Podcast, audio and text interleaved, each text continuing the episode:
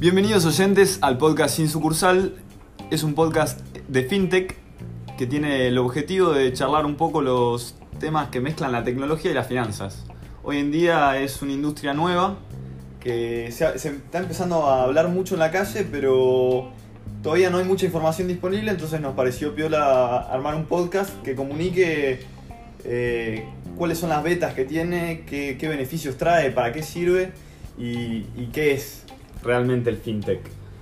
El cual nosotros definiríamos como una nueva industria financiera que aplica tecnología eh, para simplificar la vida de la gente de alguna forma. Estamos acá de participantes, tenemos a Hernán Corral, Hola, ¿cómo les va a todos? Felipe Cuserou Buenas, buenas. y yo soy Ignacio Schmidt. La idea por ahí del, podcast es primero cubrir las noticias más relevantes de la semana en la industria tanto de fintech como también de la tecnología. Eh, si querés Felipe podés repasar los títulos principales que surgieron. Sí, esta semana estuvo bastante movidita en cuanto a noticias. Bueno, hoy, como día inicial, fue el IPO de, de Uber, que levantó 8 billones de dólares, un poco para hacer crecer las operaciones a nivel internacional y crecer en nuevas industrias, pero a la acción no le fue tan bien. Arrancó con un precio de 45 dólares y cayó a 41, un poco atribuido a, las tensas relaciones de China con Estados Unidos, por un poco lo que estuvimos leyendo. Después otra de las noticias fintech, ya pa- pasando a, a lo que es el tema nuestro, es que WhatsApp eh, en su conferencia para desarrolladores F8 anunció que va a empezar a tener la funcionalidad de pagos entre personas. Es decir, que como hoy en día te mando una foto por WhatsApp, vas a poder enviar un, un pago, que lo van a empe- empezar a probar en India principalmente, que es un, un mercado gigante eh, donde ellos están, montado sobre UPI, que es un sistema de transferencias inmediatas entre, entre cuentas bancarias principalmente y billeteras. Pues otra noticia relevante para la región es que Rappi recibió una inversión de un billón de dólares de parte de SoftBank, el fondo de inversión más grande del mundo de origen japonés. También pedido ya eh, absorbió las operaciones de Globo en Chile, eh, en un mercado súper caliente el tema del delivery de comida, por lo que vemos. También la acción de, Mercado Libre, eh, una empresa argentina, levantó 20% en un día después de haber dado los resultados de ganancias, principalmente atribuido al, al crecimiento que está teniendo Mercado Pago relacionado a todo lo que es procesamiento de pagos y el negocio de la billetera, QR y demás. Bueno, y un poco pasando a lo que es el, tema del día, tenemos a nuestro experto acá, Er. ¿Cómo va chicos? ¿Todo bien? Bueno, nada, eh, la verdad que lo que queríamos hablar eh, en la semana de hoy es el tema de las billeteras eh, digitales y el pago de beneficios de, ANSES acá en Argentina, que fue un tema que, que se charló mucho esta semana. Bueno, y queremos un poco tratar de explicar de cómo es eh, todo este mundillo de eh, pagar beneficios eh, de ANSES y el tema de cómo juega con las billeteras digitales. Antes de entrar un poco en, en cómo es hoy lo que se estructuró entre ANSES y las billeteras digitales, ¿cómo funciona hoy esto de ANSES, el pago de subsidios? ¿Nos podés iluminar un poco al respecto? ¿no? Sí, mira, eh, ANSES básicamente tiene dos modalidades para determinar cuándo una persona necesita un subsidio.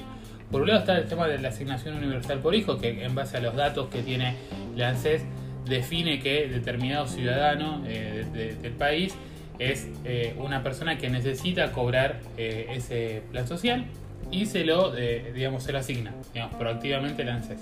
Después hay otros donde es la persona, ese ciudadano, donde va hasta alguna oficina de ANSES y pide cobrar determinado subsidio por la circunstancia que eh, considere y si está dentro del criterio de para ser elegido, ¿está bien? Entonces, por un lado tenés gente que proactivamente ANSES define y gente que pide un subsidio dentro de ANSES.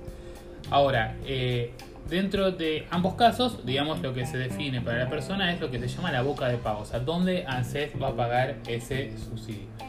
Y la ANSES básicamente lo que hace es divide a todo el país en base a los códigos postales y para cada código postal del país hay una determinada cantidad de bancos y ahora se agregan billeteras digitales donde la persona puede optar, ¿está bien? Para los casos que son proactivos y para los casos que la ANSES decide hay una aleatoriedad donde va, digamos, de si por ejemplo en un determinado código postal hay cinco bancos y una billetera, a medida que van eh, definiéndose nuevos beneficiarios dentro de ese código postal, va otorgando uno a cada uno. ¿Está bien? Y así es como hoy la mayoría de los bancos están pagando eh, beneficios eh, sociales y ahora se van las billeteras. No me quedó tan claro entonces, ¿dónde cobra ¿Dónde cobra la persona? ¿Lo decide ANSES de alguna forma?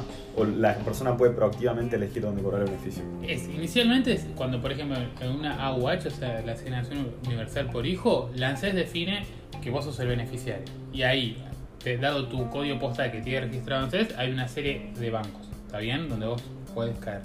Y aleatoriamente te define uno, digamos, eh, de, forma aleatoria va dando una, una oportunidad a cada uno de esos bancos y ahí te lo da. Una vez que vos tenés ese banco, podés cambiarlo por el que vos quieras.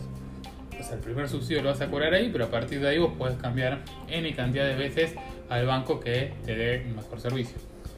¿Y por qué ANSES ahora define un poco agregar el tema de las billeteras? ¿Cuál es, digamos, el valor agregado que le trae al beneficiario final?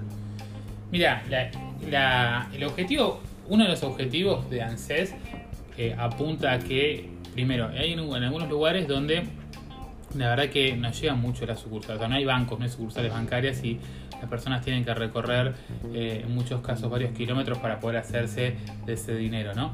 Entonces, eh, a través de las billeteras digitales lo que da la oportunidad es que en esos lugares puedan hacerse el dinero sin que una sucursal y después se lo puedan empezar a pagar y a comprar cosas con ese dinero.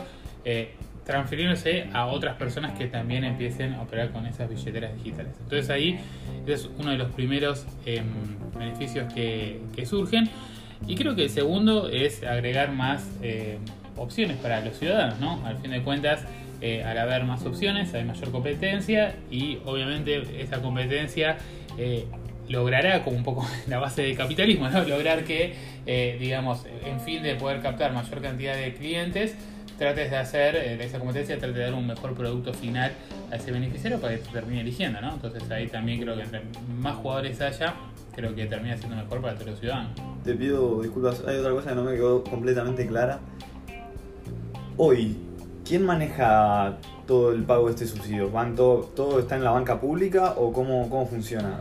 Eh, ¿Cuáles son los bancos seleccionados hoy para, para este subsidio? Está bueno, una de las cosas que se habló esta semana es de que esto lo maneja exclusivamente eh, los bancos públicos y no es así, digamos, los bancos eh, privados participan de igual forma, o sea, hoy la gente puede cobrar un subsidio en el Banco Santander, en el francés, así como lo puede cobrar también en el Nación, en el provincia, ¿no? Em, pero digamos ahí no es que hay una digamos no es que es un monopolio entre comillas de los bancos estatales sino que está abierto a la banca en general. Si hasta hace poco existía eh, en lo que es billetera digital es la única que estaba habilitada para pagar para cobrar digamos era PIM eh, que es de Nación Servicios que es una de las entidades de una entidad estatal. Y em, tuvo un determinado éxito y ahora decidió que no solo se puede cobrar en esa billetera digital, sino también se puede cobrar en cualquiera de las otras que se adhieran. Esto también es importante. Digamos, las billeteras no es obligatorio que se sumen a esto, sino la billetera que quiera lo puede hacer. Digamos, no hay ninguna eh, beneficio en particular para cada una de estas. ¿Y, cuáles son las condiciones para que una billetera se pueda, pueda dar de alta?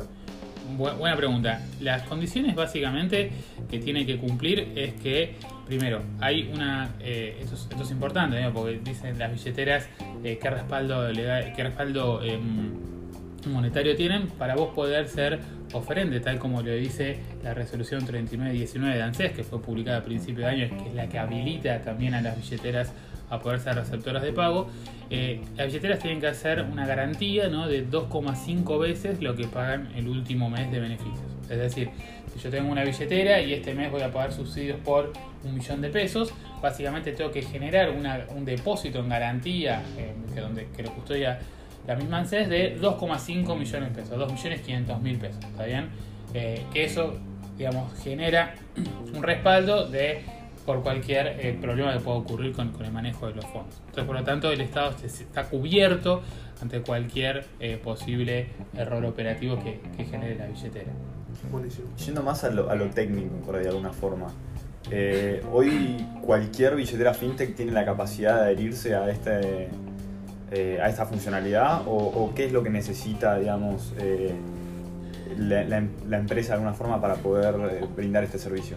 Hoy cualquier billetera lo puede hacer, las más reconocidas eh, que están en el mercado son eh, la de Todo Pago, la de Igualá, la de Mercado Pago, eh, después tenés también Rapipago que ahora está saliendo, está ValePay, digamos, tenés diferentes alternativas y eso creo que después entra en una definición de la estrategia de cada una de las billeteras, hay algunas que se están sumando, otras que se las están analizando.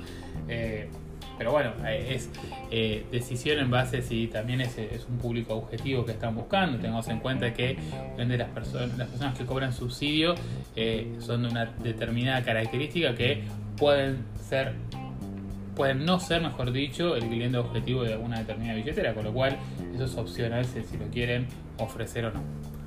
Buenísimo. Buenísimo. ¿Y, cómo, se produce la transacción entre ANSES y la billetera? Eso es básicamente, eh, ANSES tiene un calendario de pagos, está bien, para cada uno de los diferentes eh, programas que tiene de beneficios y la billetera tiene que cumplir ese programa de, pago, ¿no? Entonces, por ejemplo, la AUH se define que se paga el día 5 de, junio y ese 5 de junio donde la billetera tiene que poner disponibles esos fondos para todos los eh, beneficiarios que se hayan suscrito a, esa billetera determinada, ¿no? ¿Y que tiene como una especie de, CBU la billetera para realizar la Claro, es, es una buena pregunta. las billeteras ahora están tienen la oportunidad también de operar con CB corta U, ¿no?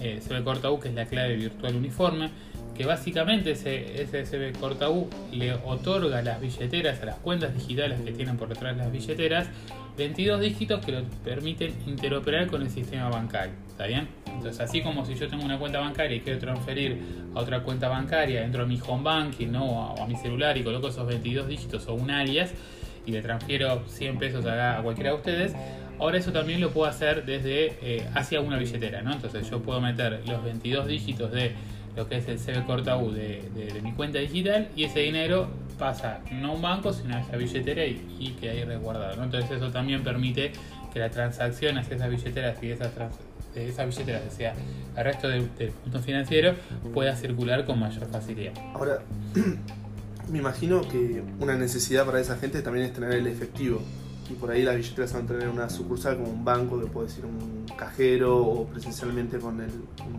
personal que te dé el efectivo, rápidamente lo soluciona. ¿Cómo una billetera le va a solucionar este aspecto digamos, a, las personas?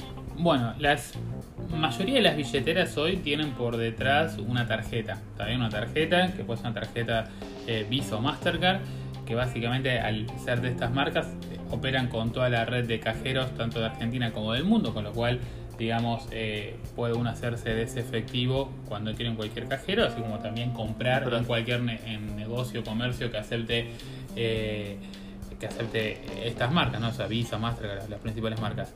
Eh, PIN en el caso ese no lo tenía y sí lo que, lo que tenías que hacer con el dinero de PIN, que fue una de las situaciones que lo hizo un poco más difícil operar, es que con PIN vos tenías que conseguir un comercio que acepte PIN también para pagarle. Entonces eso reducía mucho digamos, los casos de uso y los casos de éxito para que esa persona pueda gestionar con libre disponibilidad sus fondos. ¿no? Eh, el resto de las billeteras hoy está con una tarjeta de respaldo que le permite poder hacer básicamente lo que quiere. Si quiere hacerse el efectivo con un cajero, si quiere comprar eh, en cualquier comercio que hace una tarjeta compra, y después muchos tienen la posibilidad de comprar o con QR de su propia billetera o hacer eh, funciones de recarga de celular, recarga de sube, pagar servicios, todo dentro de la billetera, ¿no? con lo cual ni siquiera tiene que ir a un lado a hacer ese tipo de transacciones. Digitalizando los pagos. Exactamente, esto básicamente lo que termina haciendo, creo que también es otro beneficio que indirectamente busca el ANSES y el Estado en general, es que empieza a haber más pagos digitales y más pagos traciables, ¿no? Esos son todos pagos que después quedan eh, marcados eh, eh, que están debidamente registrados y obviamente creo que un poco la función de todos los estados del mundo es esta guerra contra el, efectivo eh, y esto es una de las vías por las cuales se los puede reducir. Clarísimo. Bueno, esto fue todo por el episodio de hoy. Los esperamos la semana que viene con nuevas noticias y un tema de la semana. Desde ya cualquier duda, consulta, comentario que quieran ir haciendo, nosotros lo recibimos y lo podemos charlar también en el podcast de FinTech. La idea de esto es por ahí traer un poco la cultura del mundo FinTech a, la calle. Entonces, nada, agradecerles y... ¿Dónde nos pueden escuchar? Nos pueden escuchar tanto en SoundCloud, en Apple Podcast, en Spotify y en muchos otros reproductores de podcast. Bueno, nuestro mail es sinsucursal.gmail Gmail. arroba gmail.com. Muy bien. Y también nos pueden ubicar en, en Instagram y en Twitter. Sí, sin, sin punto sucursal. Es en Instagram. Creo que en Twitter Y también. sin sucur- eh, arroba sin sucursal. Arroba en- sin sucursal en Twitter. En Twitter, ¿está bien? Así que vamos a estar poniendo ahí en el podcast. Y bueno, agradecemos mucho. Eh, nuestro primer programa, estábamos un poco nerviosos, se salió un poco acartonado, pero bueno, eh, la idea es ir eh, descontracturándonos, acá sin sucursal, sin corbata, y, y, bueno, ojalá que haya gustado y nos esperamos verlo dentro de poco. Chao.